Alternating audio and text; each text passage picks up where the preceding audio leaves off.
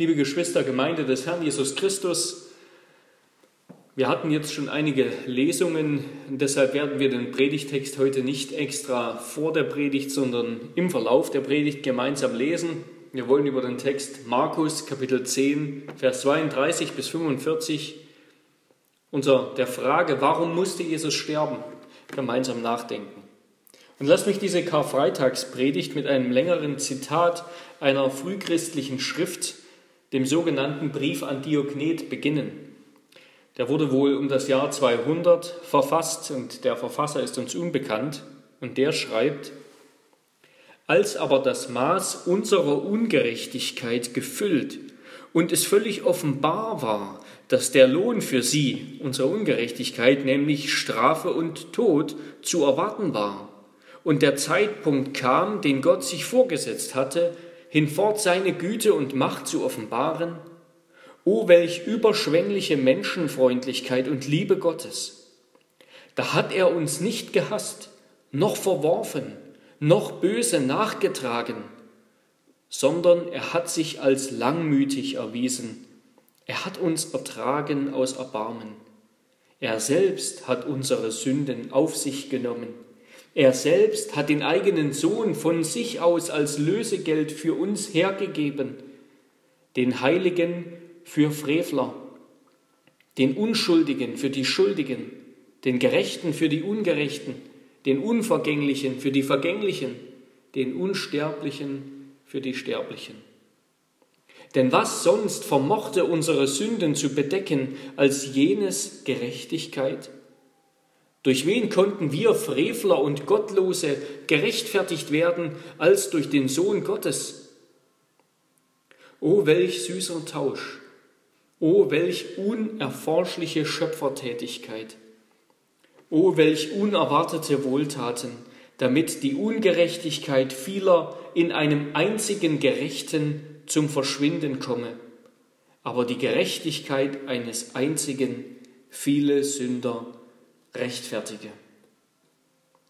Zitat Ende. Dieser wunderbare Lobpreis auf unseren Erlöser Jesus Christus und seinen stellvertretenden Sühnetod ist eine Perle der altkirchlichen Texte. Und wir wollen in diesem Jubel und Lobpreis auf unseren unvergleichlichen, herrlichen, allmächtigen, selbstlosen, liebevollen, demütigen und barmherzigen Erlöser heute einstimmen. Und wir werden hoffentlich nicht nur erkennen, warum der Tod Jesu am Kreuz von Golgatha absolut notwendig zu unserer Erlösung war, sondern ich hoffe, wir erkennen auch, was sein Leben, sein Kreuz und sein Tod für unser Leben bedeuten. Wir wollen diesen Text studieren unter drei Fragen. Erstens, musste, musste Jesus sterben? Erstens, Frage, musste Jesus sterben? Zweitens, Untersuchung, ein Blick in die Welt und ein Blick in die Kirche. Drittens Antwort. Jesus musste sterben. Erstens Frage. Musste Jesus sterben? Jesus ist mit seinen Jüngern auf dem Weg nach Jerusalem. Den Jüngern ist das Herz in die Hose gerutscht, weil sie wissen, dass Jesus gerade in Jerusalem den stärksten Widerstand zu erwarten hat. Dort ist das Hauptlager der Gegner Jesu. Da ist zum einen der Sanhedrin, der, der Rat der jüdischen Ältesten und Gelehrten, das heißt die höchste religiöse und kulturelle Instanz in Israel. Und dort ist auch der Sitz des Präfekten Pontius Pilatus zu der Zeit, das heißt der höchsten politischen und militärischen Instanz in Israel. Für die Jünger, die immer noch dachten, Jesus würde ein, ein irdisches, irdisch-politisches Königreich ganz im Stil der alttestamentlichen Theokratien Moses errichten, für die Jünger standen die Zeichen deshalb auf Alarm. Sie hatten verstanden, dass in Jerusalem irgendwie die Entscheidung und der Endkampf sozusagen kommen würde. Und sie waren unsicher, ob Jesus als Sieger da hervorgeht. Und dann nimmt Jesus sie wieder beiseite und kündigt ihnen zum dritten Mal innerhalb einiger weniger Kapitel, Markus 8, 31, Markus 9, 31 und jetzt hier Markus 10, 33, 34. Er kündigt ihn zum dritten Mal und ganz ausführlich an, was ihm in Jerusalem widerfahren wird. Ja, was ihm widerfahren muss. Wir lesen die Verse Markus 10, Vers 32 bis 34. Sie waren aber auf dem Weg und zogen hinauf nach Jerusalem, und Jesus ging ihnen voran. Und sie entsetzten sich und folgten ihm mit Bangen. Dann nahm er die Zwölf nochmals beiseite und fing an, ihnen zu sagen, was mit ihm geschehen werde. Siehe, wir ziehen hinauf nach Jerusalem, und der Sohn des Menschen wird den obersten Priestern und den Schriftgelehrten ausgeliefert werden, und sie werden ihn zum Tode verurteilen und ihn den Heiden ausliefern.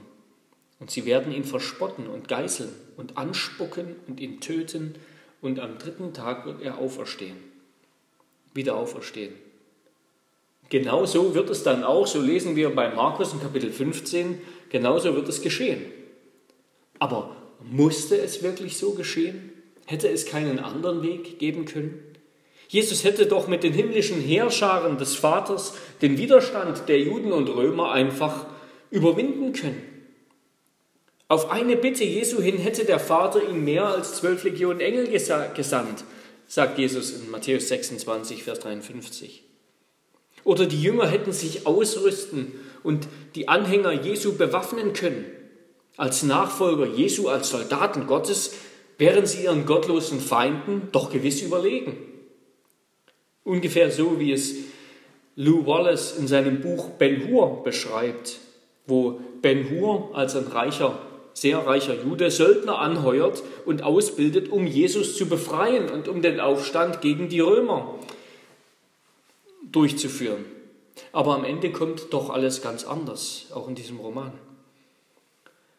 Und nachdem Jesus die Macht übernommen hätte, hätte er seine Jünger zu Präfekten, zu Statthaltern Israels und sogar des römischen Reichs erklären können.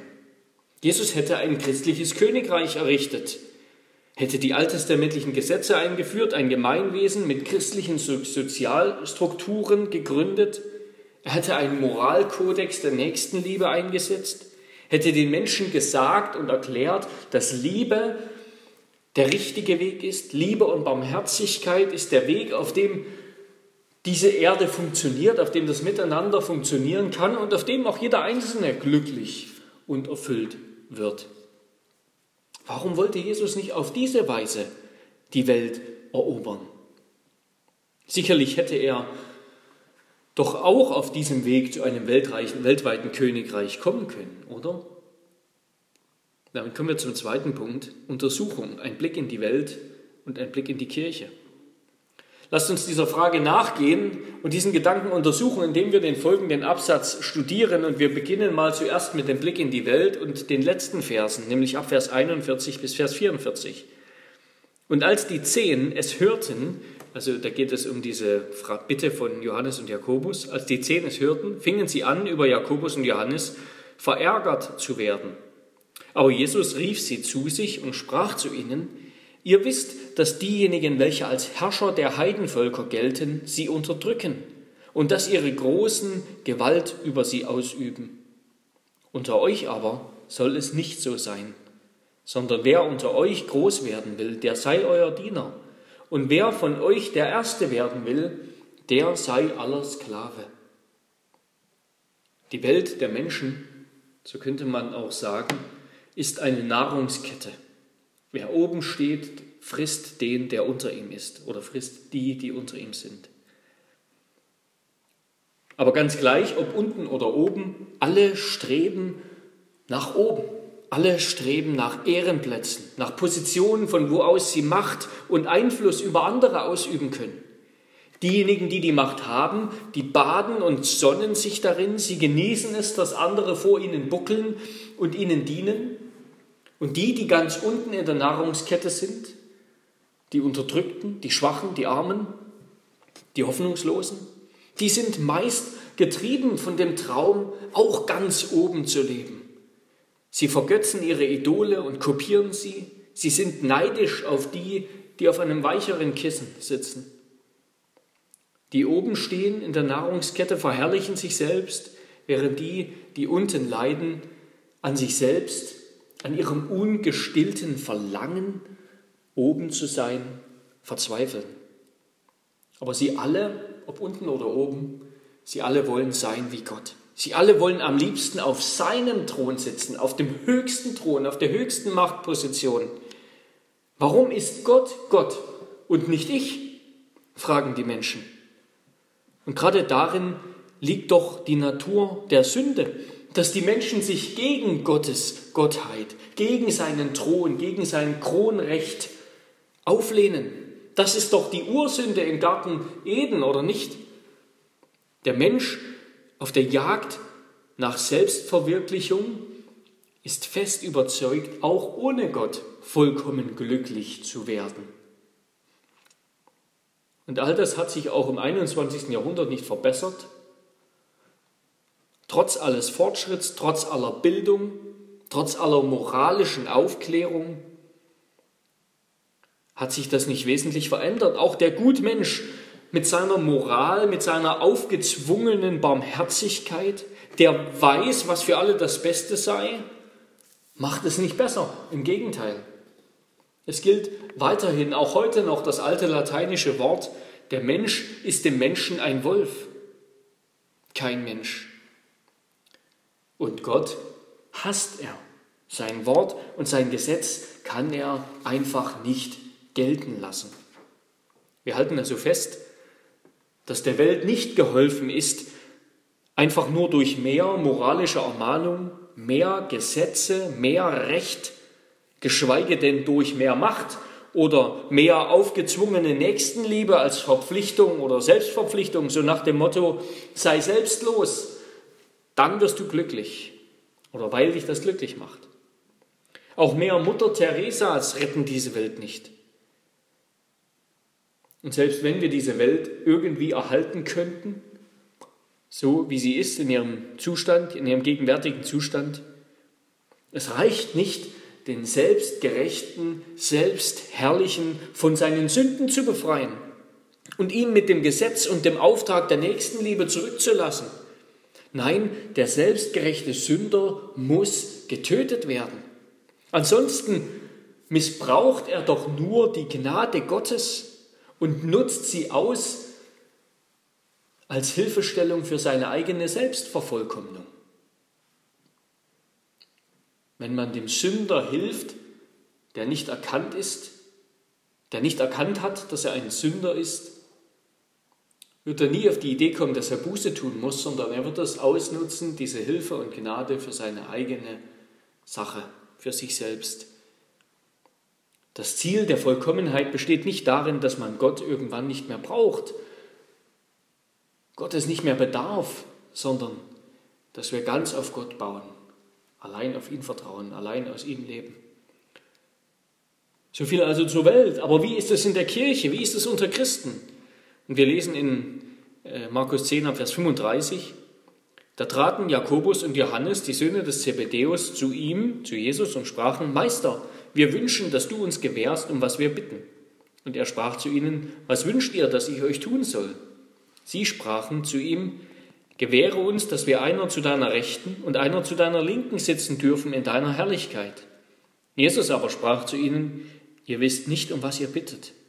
Könnt ihr den Kelch trinken, den ich trinke, und getauft werden mit der Taufe, womit ich getauft werde?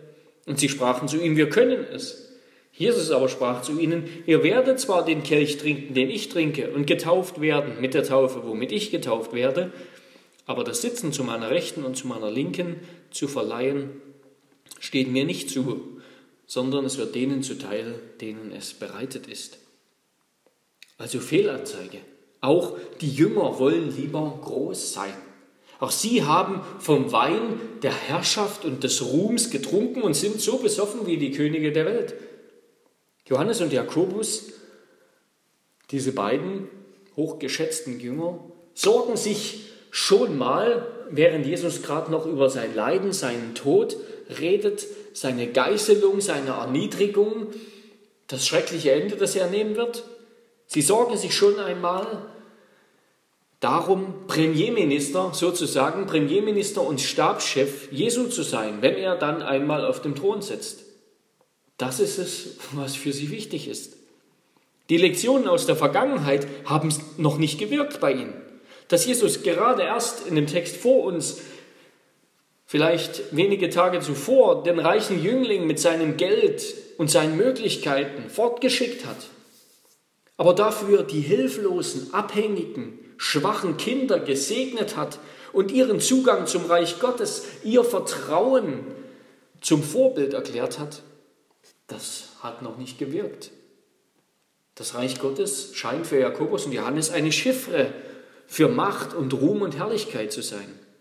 Auch sie jagen dem Ziel der Selbstverwirklichung nach, dass sie mal direkt neben Jesus sitzen, als die beiden großen Chefs seines Reiches. Aber kämpfen wir heute nicht immer noch mit der gleichen Versuchung? Das ist doch die Ironie von Jakobus 2, von der uns Jakobus in seinem Brief erzählt, in seinem zweiten Kapitel. Als ein Reicher und ein Armer am Sonntag in die Gemeinde kommen, was tun die Christen da? Sie bieten dem Reichen und Mächtigen den Ehrenplatz an und lassen den Armen an der Tür stehen, würden ihn vielleicht am liebsten wieder rauswerfen. Dabei, so Jakobus, sind es doch gerade die Reichen und Mächtigen, die die anderen unterdrücken und übervorteilen und die schwachen Armen und auch die Christen ausnutzen. Aber trotzdem dieser Virus, dass wir oben sitzen wollen, dass wir es mit den Reichen und Großen halten wollen, dass wir gut stehen wollen, mit denen, die in dieser Welt gut dastehen. Dieser Virus steckt auch in der Kirche, auch in uns. Gott hingegen hat die Armen und Schwachen erwählt, schreibt Jakobus. Er hat die Armen und Schwachen erwählt, durch den Glauben reich zu werden im Reich Gottes und mit ihm zu herrschen. Er will, dass es in der Gemeinde gerade umgekehrt ist. Die Ersten sollen die Letzten sein. Die Hirten sollen Diener sein. Und den Armen werden Diener. Den Armen und Schwachen werden Diener, Diakone zur Seite gestellt und nicht den Reichen. Jesus sagt, ich zitiere nochmal, schaut in eure Bibeln mit rein, ab Vers 43, unter euch aber soll es nicht so sein, sondern wer unter euch groß werden will, der sei euer Diener. Und wer von euch der Erste werden will, der sei aller Sklave. Ja, wir können sagen, dass an keinem anderen Punkt die Philosophie der Welt und die Ethik des Reiches Gottes mit mehr Wucht aufeinander prallen als beim Verständnis von Macht und Dienst, als, bei, als beim Verständnis der Ordnung der Gesellschaft. Während die Welt eine Nahrungskette ist, stellt Jesus diese Nahrungskette nicht einfach nur auf den Kopf, sondern er sagt, die, die oben sind, die herrschen, die sollen denen dienen, die unten sind. Die Ethik, die Jesus für sein Reich einsetzt, die finden wir so nicht mal eins zu eins im Alten Testament. Die überragende Tugend des Reiches Gottes ist Demut, Mut zu dienen. Denn wenn wir einander dienen, dann machen wir die Liebe Jesu, die Liebe, die Jesus uns am Kreuz geschenkt hat, die Jesus ans Kreuz gehen ließ, die machen wir füreinander greifbar und konkret. Aus Liebe wollen, nicht sollen, sondern wollen wir einander dienen und helfen. Wollen so werden wie Christus, der kam, um sich freiwillig und bereitwillig, nicht gezwungen, zu demütigen und demütigen zu lassen. Wir wollen so sein wie Jesus, der niemals um seine Selbsterhöhung bemüht war, der niemals um die öffentliche Anerkennung seines Status besorgt war, der sein Privileg, ein in Anführungszeichen Insider Gottes zu sein, beständig aufgegeben hat für die Außenseiter, für die ganz harten Außenseiter, die Kranken, die Besessenen, die Leprakranken, die Frauen, die Kinder, bis er am Ende am Kreuz außerhalb von Jerusalem gestorben ist.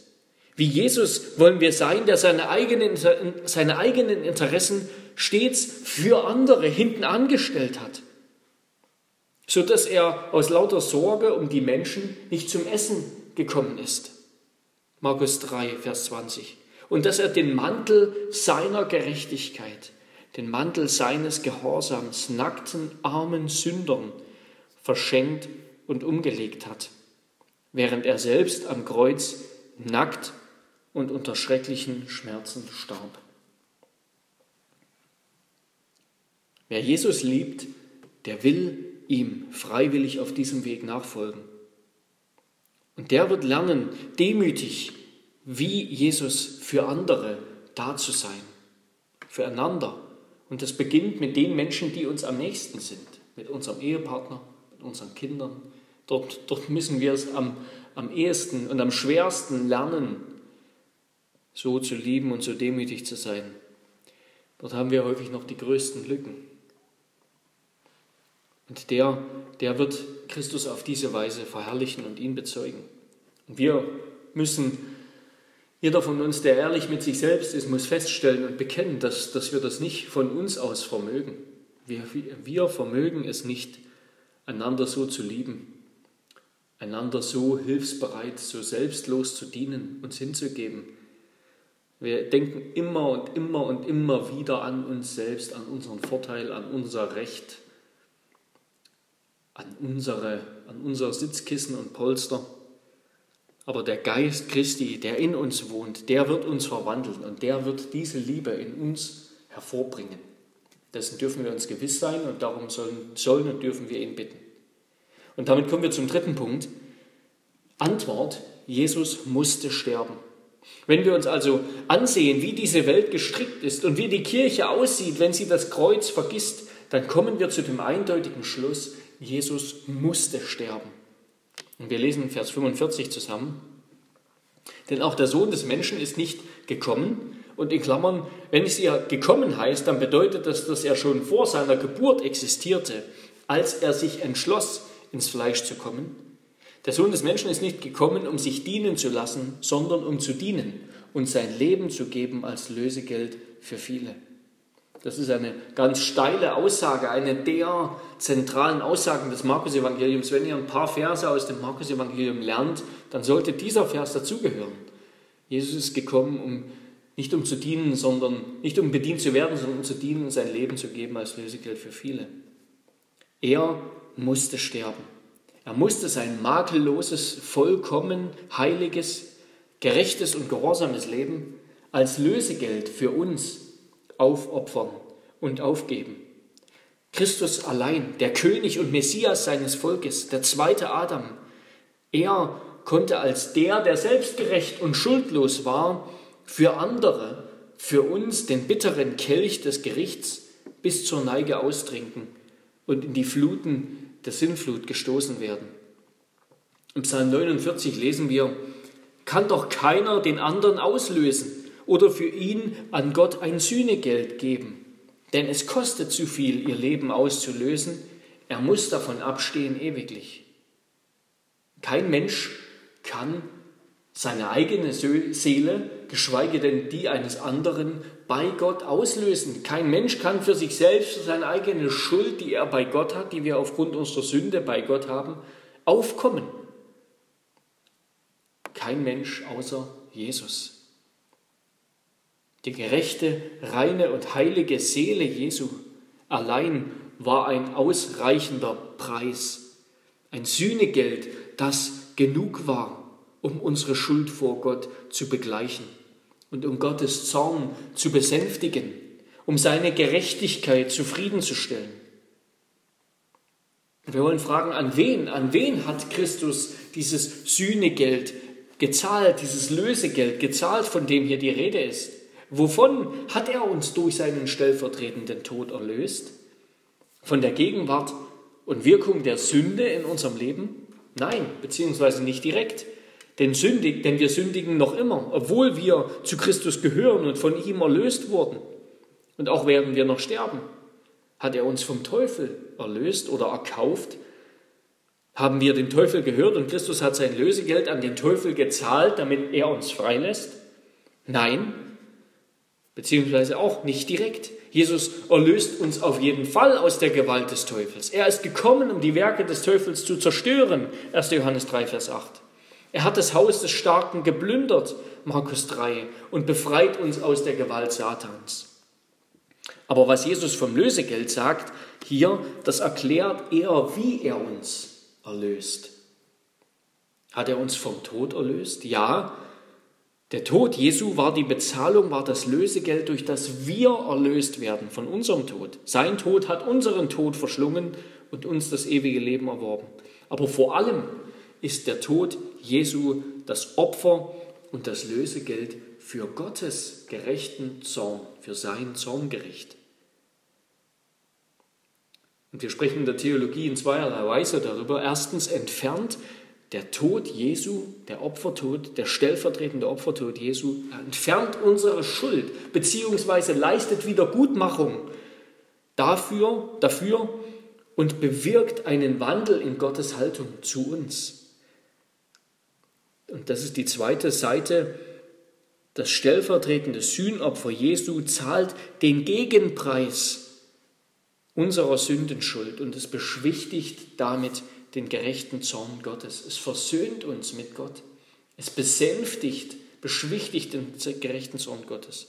Und genau das ist der unbezahlbare Verdienst, ist das unbezahlbare Verdienst seines Todes. Das, liebe Geschwister, ist der herrliche Trost des Kreuzes, dass Jesus uns vor dem zukünftigen Zorn Gottes gerettet hat, den wir alle verdienen. Gottes Zorn wird über jeden Menschen kommen. Jeder Mensch muss getauft werden in der Sintflut des Zornes Gottes über die Sünde, die in dieser Welt ist und die Sünde, die in unserem Leben ist. Über jeden wird der Zorn Gottes kommen. Aber Christus hat uns, die wir ihm vertrauen, von diesem Zorngericht, von diesem kommenden Zorn erlöst. Das ist sein, der, der, der unbezahlbare, das unbezahlbare Verdienst seines, seines Werkes, seines Opfers. Weil er den Kelch des Gerichts für sie getrunken hat, ist der Kelch, den Johannes und Jakobus und den wir trinken werden, von dem Jesus hier spricht, eben kein Kelch des göttlichen Zorngerichts mehr, gefüllt mit dem schrecklichen Feuer der Hölle, sondern es ist jetzt ein Kelch der Läuterung und väterlichen Zucht, ein Kelch der Reinigung von allem Schlechten, was noch in uns ist, durch den wir mehr und mehr gereinigt werden, durch den wir die Frucht der Gerechtigkeit und des Friedens in unserem Leben wachsen sehen und durch den wir bewahrt werden auf dem Weg ins himmlische Heiligtum. Weil Christus in der Sintflut der Gerichtstaufe am Kreuz für uns jämmerlich ersoffen ist, ist unsere Taufe jetzt eine Abwaschung der Sündenschuld und die Wiedergeburt zu einem neuen Leben. Weil Christus deinen Tod gestorben ist, ist dein Tod nicht länger eine Bezahlung für deine Sünde, deren, deren Abzahlung dich dein ewiges Leben kostet, dass du statt im Himmel in der Hölle erleiden wirst, sondern dein Tod ist jetzt nur ein Absterben der Sünden und ein Eingang ins ewige Leben. Im Grunde hat Christus damit den Tod von etwas Schrecklichem, von, von, von, dem, von dem Schrecklichsten, was es gibt, beinahe zum Schönsten, was es gibt, gemacht. Nämlich, dass wir aus dieser sündenbehafteten, schmutzigen, widerlichen, gottlosen Welt herausgehen zu unserem Gott und Herrn und Vater und Heiland. Das kann doch nichts Schöneres geben, als dass wir diesen Weg antreten. Aber es bleibt dabei, der Böse muss sterben, denn Gott ist gerecht. Gott will und kann den Sünder nicht einfach gewähren lassen und diese sündige Welt einfach laufen lassen, die sich gegen ihn auflehnt und ihn hasst. Ohne Kreuz, ohne das Kreuz Jesu wäre unser Evangelium deshalb nur billige Gnade. Und wer ein Evangelium ohne den stellvertretenden Sühnetod, ohne das Opfern Christi an unserer Stelle predigt, der predigt nur billige Gnade. Der hat keine gute Nachricht zu verkündigen. Der ist ein, ein Betrüger, ein Täuscher. Aber eben gerade weil die Sünde, weil das Böse, weil der Böse bestraft werden muss, deshalb hat der dreieinige Gott aus Liebe einen Weg der Erlösung erdacht. Und er hat diesen Weg mit dem höchstmöglichen Preis bezahlt nämlich mit dem Blut seines Sohnes, des Sohnes Gottes. Apostelgeschichte 20, 28. Und dabei ist es nicht so, wie manchmal falsch dargestellt wird, dass der Sohn uns aus Liebe vor dem Zorn des Vaters rettet. Also der Sohn kommt, der Sohn liebt uns, aber der Vater ist eigentlich der Zornige, der, der uns quasi nur richten und bestrafen will. Und jetzt stirbt der Sohn am Kreuz und damit rettet er uns aus dem vom vollen Zorn des Vaters. Nein, das ist eine falsche Darstellung. Es war gerade der Vater in seiner Liebe zu uns, der seinen einzigen geliebten Sohn gesandt hat, um ihn statt uns zu schlagen. Es war der Sohn, der aus Liebe jene, die ihm der Vater gibt, erlöst, indem er Gottes gerechten Zorn mit seinem Tod versöhnt. Und es war der Heilige Geist, der selbst das Band dieser Liebe zwischen Vater und Sohn ist, die auch am Kreuz nicht gerissen ist, obwohl der Mensch Jesus Christus verdammt wurde. Aber jede echte Liebe, jede echte Liebe muss ein stellvertretendes Opfer erbringen, sowie Genauso wie Gerechtigkeit die Bestrafung des Schuldigen erfordert. Und das ist nicht nur eine Sache des Evangeliums oder eine Sache, die, die, die nur in der Bibel gilt. Das ist eine Sache, die auch im alltäglichen Leben, in jeder Beziehung und in unserem Justizsystem, die überall Gültigkeit hat. Liebe zu Sündern ist teuer. In einer gefallenen Welt erfordert sie Selbstaufopferung auch unter uns als Christen, unter uns und unseren Familien, unserer Gemeinde. Liebe muss den bitteren Widerstand und die Hässlichkeit der Lieblosigkeit des anderen herunterschlucken, um wieder ein liebevolles Wort für ihn zu haben. Und genauso mit Gerechtigkeit. Gerechtigkeit hat auch in dieser Welt ihren Preis. Es wäre lieblos und ungerecht, die Angehörigen eines Mord- oder Vergewaltigungsopfers einfach aufzufordern, dem Täter ohne Wenn und Aber zu vergeben, auch wenn der Täter nicht bestraft wird. Du musst einfach vergeben, du musst einfach lieben, weil Liebe gut ist, weil Liebe siegt. Dabei fordert jeder normale Mensch Gerechtigkeit dort, wo, wo, wo, wo Betrug und Leid geschehen ist. Und aber das Wunderbare am Evangelium ist, dass diese Liebe und diese Gerechtigkeit zusammenkommen. Das Evangelium, das Kreuz Jesu ist der Ort, wo Gerechtigkeit und Barmherzigkeit sich vermählen. Das Wunderbare am Evangelium ist, dass unser Gott selbst diese gerechte Strafe getragen hat, aus Liebe zu uns. Keine andere Religion, und das müssen wir laut und deutlich sagen, keine andere Religion kennt einen Gott, der sich zur zur Erlösung seiner schuldigen, bösen Geschöpfe selbst aufopfert. Das ist der Ruhm und die Herrlichkeit des Kreuzes. Niemand anderes hat so einen Gott wie wir. Das ist der unvergleichliche Ruhm. Das ist die Herrlichkeit und die Schönheit Jesu, dass er uns so sehr liebt, dass er sich für uns in den Tod gibt, um den Preis für unser Leben zu bezahlen. Das ist die Herrlichkeit, obwohl wir ihn nicht lieben, obwohl wir ihn hassen, obwohl wir ihn, ihn verachten, ihn gering schätzen, geringer als uns selbst, unsere Wünsche und Ziele. Das ist der unvergleichliche Ruhm, das ist die Herrlichkeit, das ist die Schönheit Jesu. Lasst uns ihn bitten, das immer mehr zu verstehen und immer mehr daran zu erfreuen.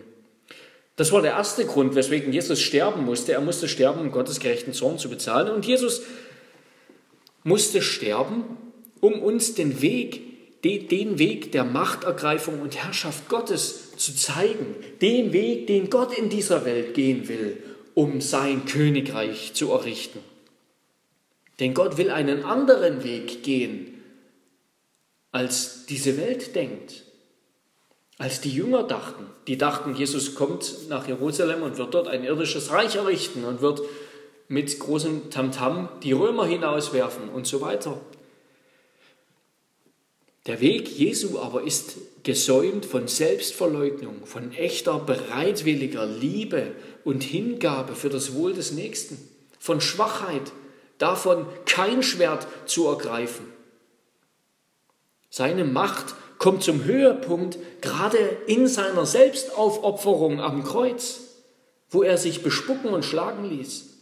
Seine unvergleichliche Herrlichkeit ist verborgen in der Demut, mit der er vergaß, wer er ist und was ihm gebührt, und in der er sich aus Liebe zu mir und dir schlagen ließ. Und darum kann Christus auch zu seinen Jüngern sagen in der Bergpredigt, Matthäus 5, ihr habt gehört, dass gesagt ist Auge um Auge und Zahn um Zahn. Ich aber sage euch, ihr sollt dem Bösen nicht widerstehen, sondern wenn dich jemand auf deine rechte Backe schlägt, so biete ihm auch die andere dar. Und dem, der mit dir vor Gericht gehen und dein Hemd nehmen will, dem lass auch den Mantel. Und wenn dich jemand nötigt, eine Meile weit zu gehen, so gehe mit ihm zwei. Gib dem, der dich bittet, und wende dich nicht ab von dem, der dir borgen, von dir borgen will. Christus hat an seinem Kreuz die Welt überwunden, am törichten Kreuz. Sein Opfer demütigt uns mehr als alles andere in der Welt, aber es erhebt uns auch und macht uns zugleich, es erhebt uns über alle irdischen Nichtigkeiten. Es macht uns frei und froh. Es lässt den alten Menschen sterben, auf dass wir im neuen, als neue Menschen auferstehen. Das Kreuz Jesu ist der Ort, an dem wir am tiefsten gedemütigt werden und am höchsten erhöht und verherrlicht werden. Denn so eine Liebe, wie wir am Kreuz von Golgatha finden, finden wir nirgendwo. Das Kreuz ist der feste Grund, auf dem Gott uns annimmt und uns vergibt, auf dem er uns alle unsere Schuld und Sünde vergibt, sei sie vergangen oder gegenwärtig oder zukünftig wenn wir auf Jesus Christus und auf sein stellvertretendes Opfer am Kreuz vertrauen, wenn wir ihm glauben, dann ist das der feste Grund. Und nicht etwa, weil wir einen starken Glauben haben, weil wir wirklich Durchblick haben und verstanden haben, was Jesus uns für uns getan hat. Nein, sondern weil das Blut des Lammes ausreicht weil das, was Christus getan hat, ausreicht, um alle Sünden, auch unseren Unglauben, zu bedecken und wegzunehmen. Nicht, weil wir einen starken Glauben haben, sondern weil wir einen starken Heiland haben, der uns mehr liebt als sich selbst. Einen Vater, der uns mehr liebt als seinen einzigen Sohn, sodass er seinen Sohn hingibt, damit wir leben weil wir einen wunderbaren Heiland haben. Deshalb ist Christus und sein Kreuz der feste Grund. Und darum nennen wir unsere Theologie voller Stolz eine Theologie des Kreuzes. Kein, kein arroganter Stolz, sondern ein demütiger Stolz, ein froher Stolz, ein Stolz der Armen und Schwachen, die erlöst wurden auf Kosten eines anderen. Und Christus gibt uns die Kraft, ihm zu folgen und selbst Diener und Sklaven anderer zu werden. Denn das, das erfordert wahre Stärke. In dieser Welt mit dem Schwert reinzuhauen und, und auf Macht aus zu sein, das erfordert keine Stärke. Das macht jeder. Das erfordert wahre Stärke, wie Christus einen Weg ans Kreuz und mit dem Kreuz zu gehen. Göttliche Stärke, Stärke für andere. Und Christus sei Dank, der uns stark macht und der uns erkauft und erlöst hat und mit sich verherrlichen wird. Und wenn wir so sind, dann, dann dürfen wir auf, und damit will ich schließen mit dem Brief an Diognet, ein, kleiner, ein kleines Stück weiter schreibt er, und wundere dich nicht, dass ein Mensch Nachahmer Gottes sein kann. Er kann es, weil Gott es will.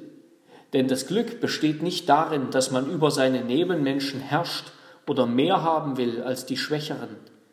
Auch nicht darin, dass man reich ist und die Niedrigen unterdrückt. In solchen Dingen kann niemand Gott nachahmen. Sie liegen außerhalb seiner Majestät. Wer dagegen die Last seines Nächsten auf sich nimmt, wer dem Schwächeren helfen will in den Stücken, in denen er ihm überlegen ist, wer das, was er von Gott empfangen hat, den Bedürftigen spendet, der wird ein Gott für die Empfänger. Er ist Gottes Nachahmer. Amen.